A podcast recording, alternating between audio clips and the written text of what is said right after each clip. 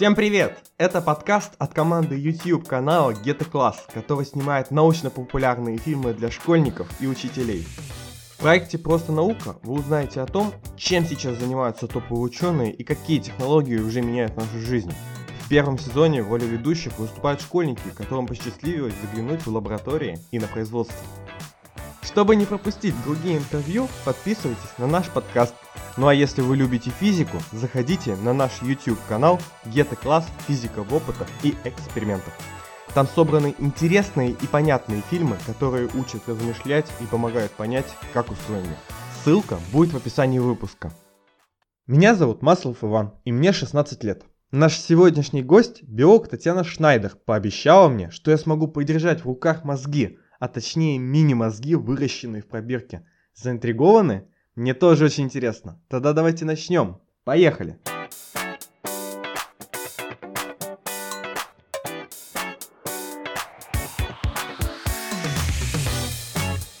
Здравствуйте, Татьяна.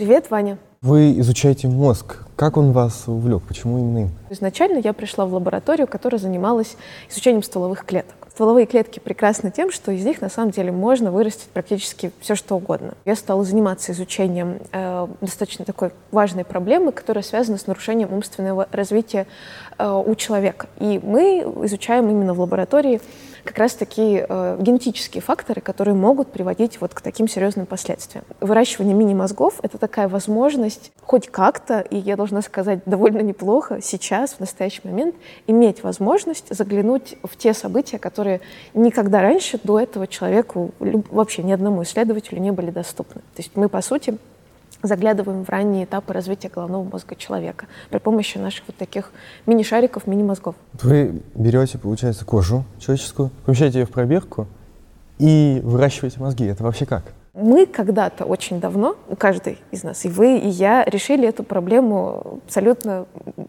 ну, крайне, я бы сказала, элегантно. Примерно на стадии 7 дней от момента оплодотворения мы с вами выглядели как такой шарик э, с полостью, шарик с полостью. У нас была полость, и это действительно прекрасно. В этой полости, на самом деле, особенно ничего для нас важного нет, но важно небольшая группа клеток. Это клетки, которые являются по-настоящему всемогущими.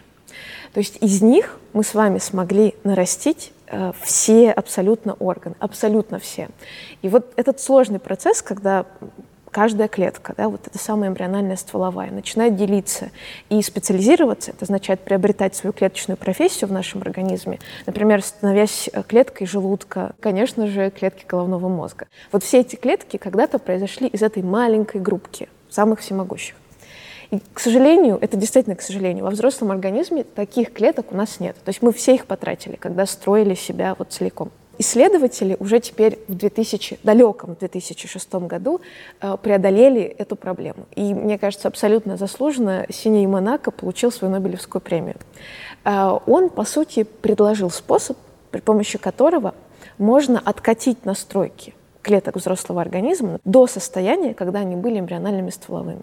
То есть представьте себе, что это настоящее путешествие во времени. Не для целого, правда, человека, но для отдельной клетки это возможно. И это означает, что сейчас мы в лабораторных условиях при помощи вот таких достаточно хитрых манипуляций можем для каждого человека, на самом деле из любого кусочка его тела, ну, кожа просто удобнее, потому что мы понимаем, она на поверхности, ее нужен буквально маленький кусочек. Из этого кусочка мы можем получить уникальный ресурс, из которого для абсолютно любого человека потенциально в будущем мы можем вырастить абсолютно любой орган. То есть есть, получается, какие-то методы по изменению клеток? Безусловно. То есть та технология, о которой как раз мы говорим, это так называемая технология репрограммирования генома, она заключается в том, что э, мы действительно, по сути, меняем программу э, работы клетки. Клетки научились прицельно довольно включать, например, ну, то есть активизировать работу одних генов и, например, наоборот, подавлять работу других. Для чего это нужно? В каждом типе клеток работает разный набор этих генов. Важно просто научиться каким-то образом включать или выключать нужные гены. Соответственно, э, технология репрограммирования генома, она, генома она заключается именно в этом. По сути, при помощи специальных, мы назовем их загадочным словом, факторов, мы просто можем управлять работой генов. Мы доставляем эти факторы в ядро, и там они уже начинают активно работать. Они запускают программу э, работы клеток, например, эмбриональных стволовых, потому что мы используем факторы именно такие для эмбриональных стволовых клеток. Ну а дальше уже, в принципе, накопленные, накопленные знания за, на самом деле, ну, десятки лет вообще того, как происходит развитие, например, какого-то отдельного органа. Мы довольно неплохо понимаем, э, какие, например, молекулы должны действовать в определенный период времени, на какую клетку и так далее. И, в принципе, в лабораторных условиях можно более или менее воспроизвести эти условия. То есть, по сути, это такая игра с э, работой генов, и самое главное, это стимуляция, то есть подача сигнала извне на то, чтобы клетка, например, превращалась э, в клетку головного мозга. То есть это такое общение на языке химических молекул, это можно назвать так. Вот. То есть мы, получается, берем э, клетки кожи, репрограммируем их, и выращиваем из них маленькую версию мозга. Да. А вот э, чем он отличается от нашего с вами вот мозга? Ну, он сильно проще устроен. То есть в нашем головном мозге, во-первых, он у нас с вами достаточно большой. Он у нас с вами очень умный и, на самом деле, очень красивый. Если посмотреть, как он устроен внутри, мне кажется, это потрясающая красота. Во-вторых, у нас с вами присутствует много разных отделов. Чаще всего мини-мозг представляет собой какой-то один отдел головного мозга. Конкретно в лаборатории мы выращиваем именно мини-кору. И, пожалуй, еще одно очень важное отличие, э, к сожалению, в мини-мозгах пока еще спонтанно, то есть э, сами по себе не выращиваются сосуды. Поскольку сосудов в наших мини-версиях нет, соответственно, рост ограничен, и, в принципе, они воспроизводят, получается, примерно первые три месяца эмбрионального развития головного мозга человека. Мы выращиваем маленький мозг, а вот в... как он может помочь при изучении чего? Мы смотрим раннее развитие головного мозга человека. То есть все, что было до этого доступно, э, это, ну, скажем, материал, который получается в результате определенных медицинских процедур, чаще всего это какие-то патологии. И, соответственно, появилась возможность изучать нормальный процесс э, нейрогенеза, то есть развитие головного мозга человека. С другой стороны, наверное, я бы сказала сейчас, что это большая доля исследований, которая посвящена изучению различных патологий на вот таких мини-мозгах. Очень много людей, то есть их процент, он действительно большой, кто страдает разной э, формой вот как раз-таки нарушений ум- умственного развития. И э, причин, вот опять же, на самых ранних э, этапах развития головного мозга может быть огромное количество, начиная, например, от каких-нибудь инфекционных заболеваний. Есть э, вирусы, которые вызывают, например, э, нарушение умственного развития, в целом нарушение развития головного мозга, и, соответственно, безусловно, понять, как они работают, как они, э, какие клетки они поражают, и, соответственно, разработать лекарственные препараты, которые бы этому препятствовали, мне кажется, это очень актуальная проблема. С другой стороны, э, есть очень много в целом химических каких-то соединений, которые, употребление которых будущей мамой э, могут крайне негативным образом влиять на развитие как раз-таки головного мозга э, эмбриончика, да, человека. Интересно, вот как раз-таки с точки зрения мини-мозгов, я имею в виду как модели, например, тестирование различных лекарственных препаратов. Потому что, опять же, во время беременности не все лекарственные препараты можно принимать. Соответственно, если мы будем знать наверняка, что да, действительно, этот препарат показал в таких-то исследованиях на мини-мозгах, что есть какой-то негативный эффект, соответственно, мы точно с уверенностью можем говорить о том, что женщинам он противопоказан беременным. Ну и, пожалуй, наверное, самое главное, мне кажется, опять-таки доля исследований, которая в настоящий момент э, ведется, это, конечно, изучение различных генетических причин самых разных заболеваний. А что конкретно за ген вы берете и как его изменяете? Э, мы на самом деле работаем с геном, который называется контактин-6 именно на модели мини-мозгов нам удалось обнаружить важные нарушения, которые появляются при, например, наличии мутации в этом гене, в непосредственно клетках, из которых строится мини-мозг. Ну, это просто невероятно, что в лабораторных условиях можно проводить такие важные исследования. А вот ну, да. мы можем пойти в лабораторию и посмотреть на мини-мозги сами? Конечно. Мы даже их чуть-чуть потрогаем.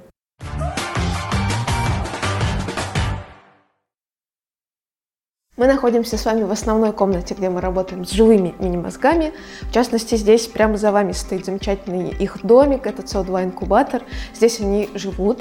Э, прямо за мной стоит ламинарный шкаф. Здесь мы совершаем различные манипуляции с нашими мини-мозгами. Например, подкармливаем их вкусняшками. И кроме того, мы должны каждый день наблюдать за тем, как они выглядят, поэтому для этого мы используем микроскоп. Здесь в комнате у нас располагается два замечательных микроскопа. А мы можем посмотреть на мини-мозги? Да, конечно. Они у нас находятся вот в своем домике. Мы сейчас достанем одну чашечку. Аккуратненько. Угу. Вот, держите. Это, собственно, они. Вы даже можете увидеть их глазом, без специального оборудования. Для тех, кто не смотрит нас на YouTube, а слушает подкаст, я расскажу, что я увидел в лаборатории. Мини-мозги действительно очень маленькие, размером примерно со спичную головку. Они плавают в небольшой плоской чашке в растворе красноватого цвета и внешне похожи на бело-серые полупрозрачные бесформенные кусочки какого-то вещества. А, а как вообще проходит ваш день в лаборатории? Вот вы приходите в нее и что дальше? Э, первым делом я смотрю, как они провели ночь. И вообще в целом оцениваю их состояние, э, насколько хорошо они себя чувствуют или плохо. И уже дальше, после просмотра под микроскопом, я начинаю о них заботиться. Меняю среду, подкармливаю и обязательно их ставлю на шейкер, где они болтаются и веселятся, в общем, все свое оставшееся время. А мы можем сами что-нибудь поделать? Да, конечно.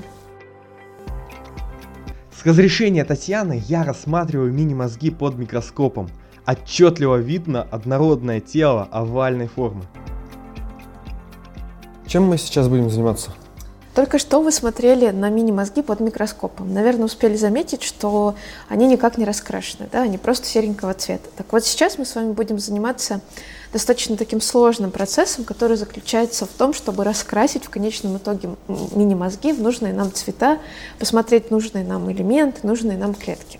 На самом деле этот процесс, процесс окрашивания и прежде всего очищения, мы будем делать из непрозрачных органоидов прозрачные, он занимает в среднем около трех недель. Конечно, мы не успеем с вами проследить весь процесс, но сделать важный из этапов, а именно, именно отмыть мини-мозги в специальном растворе, мы сейчас с вами можем самостоятельно это попробовать сделать. У нас есть специальный подготовленный раствор, есть пипетка, есть специальные носики для, для пипетки, наконечники и, собственно, сами образцы. Я думаю, что вы тоже невооруженным глазом можете их увидеть. Наша задача сменить этот объем растворчика на свежий. Берем пипетку, используем наши носики и меняем раствор. Как мы закончим со всеми нашими образцами, мы пойдем поставим их тоже на шейкер, но уже в обычный инкубатор, где у нас держится температура 37 градусов. Менять раствор оказалось не так уж сложно. Сначала специальной пипеткой забираю старую жидкость из пробирки с мини-мозгами и выливаю ее, а потом той же пипеткой выливаю к ним свежий раствор с бутылки. Затем мы относим их в специальный шкаф на вращающуюся кругу платформу, которая называется шейкер. Кажется, я неплохо справился с работой биолога. А вот что еще делают с мини-мозгами, в принципе, в мире? Ну, как я уже сказала, прежде всего их используют для изучения самых разных патологий. Э, например, на них изучают вирусные инфекции, которые могут приводить к нарушениям умственного развития. Наверное, одна из самых известных как раз таких историй — это история с вирусом Зика. В 2014 году случилась пандемия этого вируса в Бразилии, именно в Южной Америке. И действительно там участились эм, случаи рождения детей с микроцефалией. Причина э, — это именно вирус, который э, на самом деле крайне коварен. Для взрослого человека он, по сути, не представляет никакой опасности. Но если таким вирусом заразится беременная женщина, то, э, к сожалению, вот как раз-таки ее ребенок, он может родиться с микроцефалией. Благодаря мини-мозгам, во-первых, удалось смоделировать эту патологию. То есть действительно при, например, заражении таких мини-мозгов, я имею в виду вирусом Зика, удалось показать, что размеры таких мини-мозгов, они сильно отличаются от обычных мини-мозгов.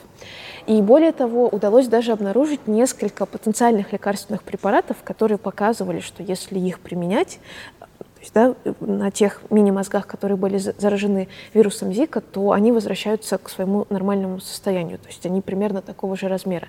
Соответственно, потенциально мы можем говорить о том, что действительно благодаря мини-мозгам в скором будущем, э, может быть, будут разработаны эффективные лекарственные препараты, в том числе для такого достаточно серьезного инфекционного заболевания. А, ну, помимо инфекционных заболеваний, конечно, э, и вообще в целом заболеваний генетических, есть э, довольно необычные, неординарные, я бы сказала, работы, которые посвящены изучению, ну, наверное, одного из самых интересных вопросов. Что же сделало нас э, людьми? Да? То есть что сделало наш мозг таким умным, красивым э, и таким извилистым? Например, замечательная, прекрасная просто работа, которая вышла буквально несколько месяцев назад. В ней получали неандертальские мини-мозги и сравнивали, какие же отличия есть у неандертальцев э, ну, конкретно у неандертальских мини-мозгов, потому что живого неандертальца мы все понимаем, что его нет, хотя мы с вами являемся носителем какого-то небольшого процента этих самых неандертальских генов. Работа определенных генов у неандертальских мини-мозгов очень сильно отличается от человеческих.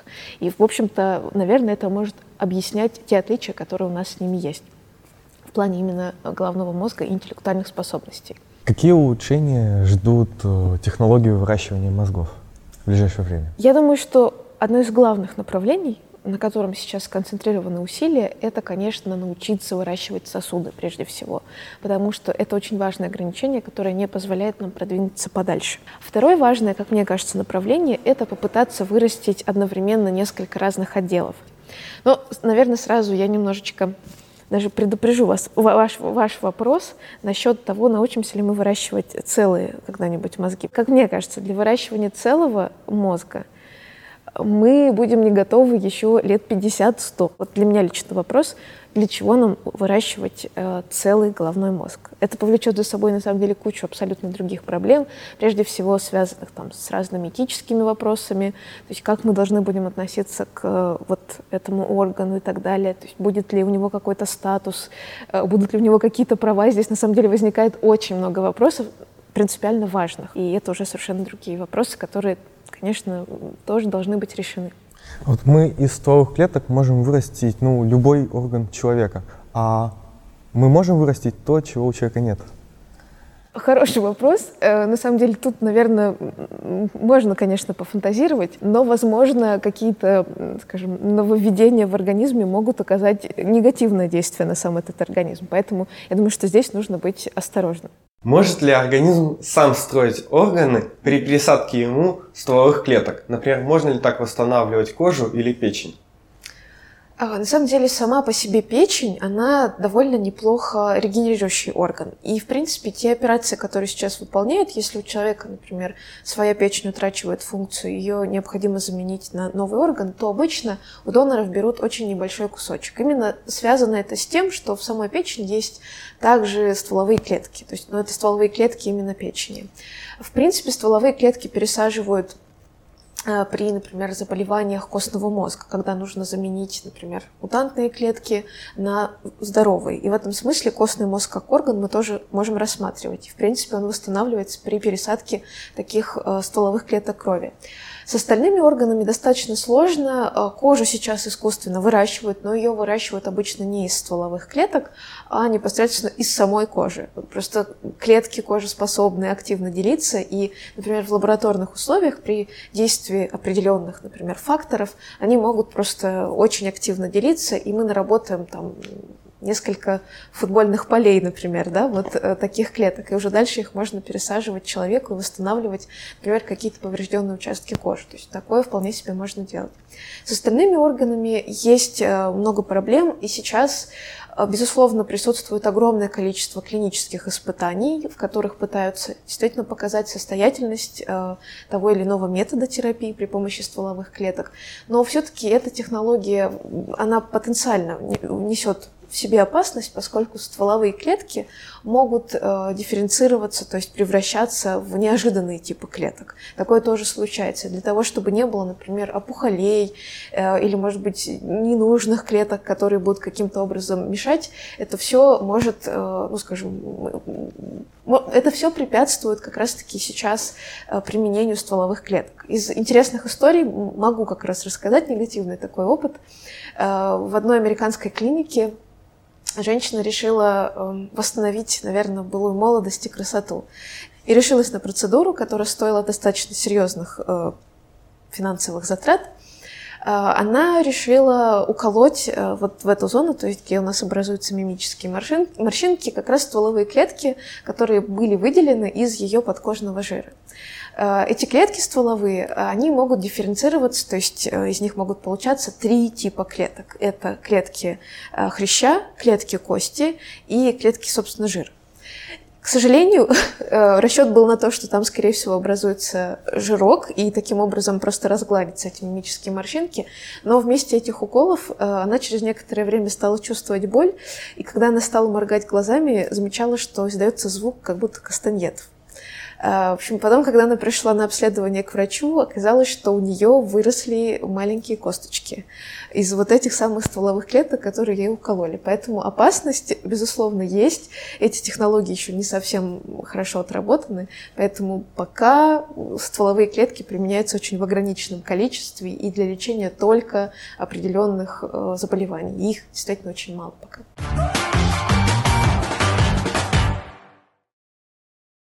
Итак, а теперь блиц-опрос. Я буду коротко задавать часто возникающие вопросы, а вы будете на них отвечать. Хорошо. Итак, первое. Если научить искусственные мозги думать, то они захватят мир? Думаю, что нет. Если мы научимся выращивать э, все органы искусственно, то можно ли будет создать человека с нуля?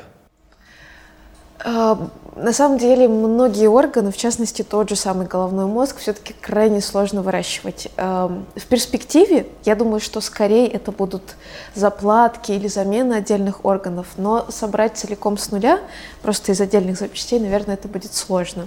К чему приведет замена отдельных участков поврежденных головного мозга искусственными аналогами? Это на самом деле очень интересный вопрос, достаточно сложный, поскольку воспоминания, как эмоциональные переживания, все они включают в себя активность огромного количества нейронов. То есть там речь идет не о тысячах, безусловно, а о миллионах. И, наверное, в данный момент удаление даже небольшого кусочка, оно может э, повлечь за собой как раз-таки утрату да, какого-то, например, воспоминания.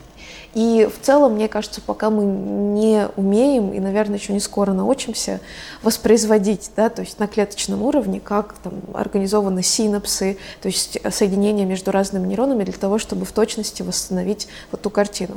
Поэтому я думаю, что пока это звучит э, как нечто далекое от нас, пока мы это точно совершенно не умеем делать. А вот до какого момента можно улучшать технологию создания искусственных мозгов, чтобы ставить эксперименты на них было этично. Некоторые исследователи уже сейчас поднимают эту тему, и есть, например, противники, которые считают, что мы немножко перешагнули уже какую-то грань, но так пока считают единицы, я, наверное, к этому числу не принадлежу. Мне кажется, что пока к этому стоит относиться и правильно относиться как к небольшому кусочку ткани. Это не нечто мыслящее, не переживающее как-то эмоционально. Это все-таки маленький кусочек ткани. Таня, спасибо большое за увлекательную беседу. Мне было очень интересно. Ваня, это очень взаимно. А вам спасибо за прослушивание нашего выпуска. Надеемся, вам тоже было интересно. Подписывайтесь на наш подкаст, слушайте его на любых удобных вам площадках. Ставьте лайки, оставляйте отзывы. Это очень поможет нам с продвижением. До встречи!